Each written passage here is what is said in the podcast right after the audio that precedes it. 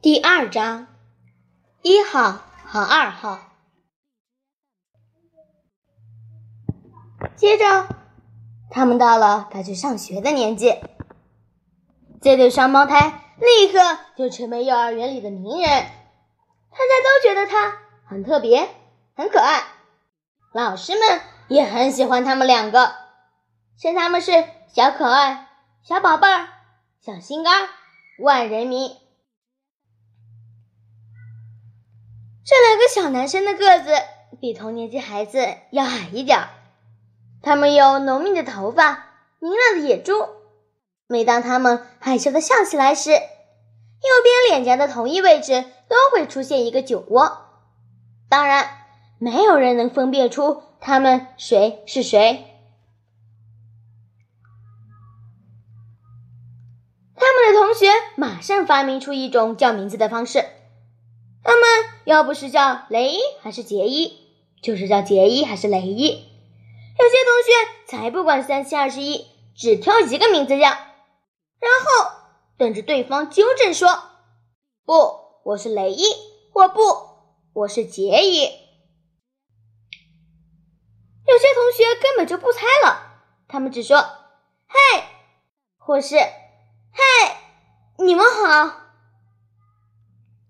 格瑞森双胞胎对于一直要纠正别人叫错他们名字这件事情，已经感到很厌烦。他们不想再看到同学眼里投射出的提问眼神，甚至是老师每次表现出的一副“呃，你是哪一个”的表情。所以上了二年级，雷伊和杰伊就不再穿同一样的衣服。为了帮助大家叫对名字，他们都这样穿。雷伊不管穿什么，在上衣、裤子、棒球帽上一定要有红色；而杰伊呢，他就穿有蓝色的衣服。所以，穿红色的是雷伊，穿蓝色的是杰伊。以色辨人这个方法，对于那些真的想知道他们每个名字配哪个人的同学来说，真的。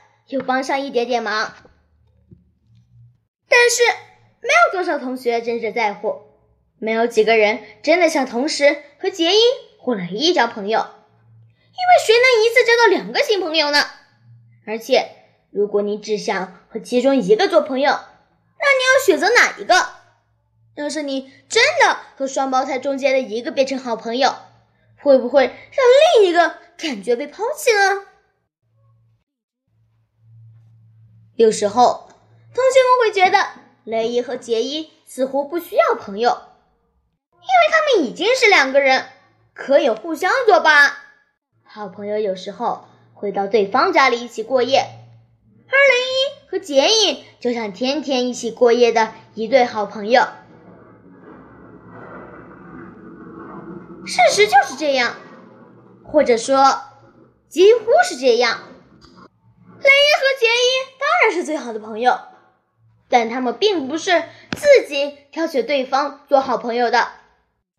打从出生的那一刻开始，另一个人就已经随时在旁边了。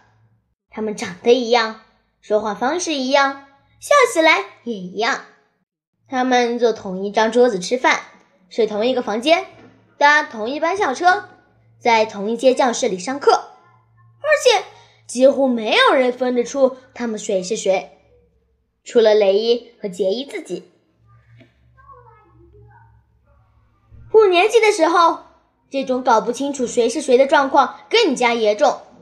就像二月份那一次，当时他们住在科罗拉多州，雷伊在他家附近街道上走着，有个八年级的家伙跑来找他麻烦，把他推到地上一滩泥泞的雪水中。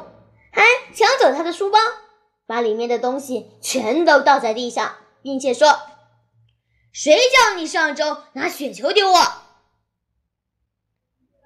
这话听起来似乎是一报还一报，可是朝他丢雪球的是杰伊，不是雷伊。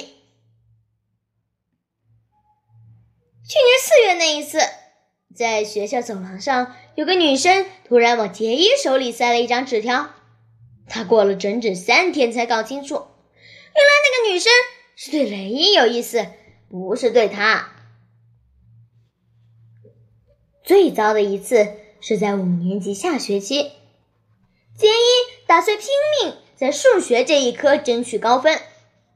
他做好每份作业，用功准备每次考试，甚至还交出每周一次的额外加分作业。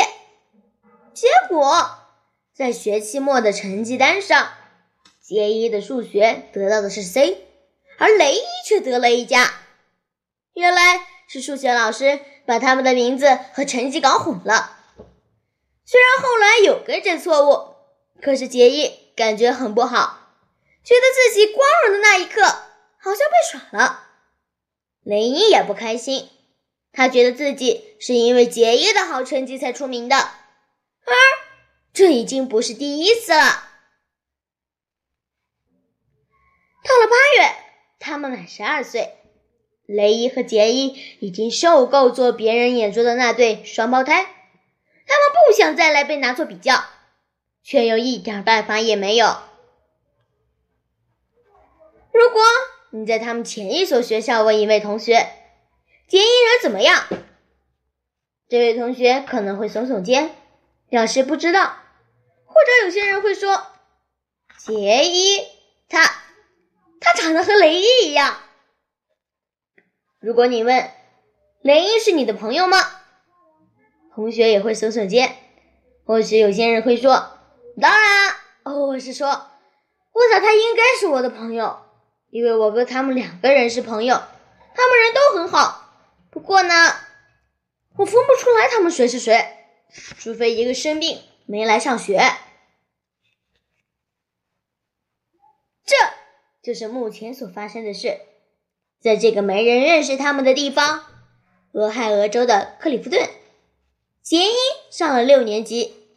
开学第一天，杰伊的双胞胎哥哥雷伊生病，没去上学。这是件好事，应该吧？或许是。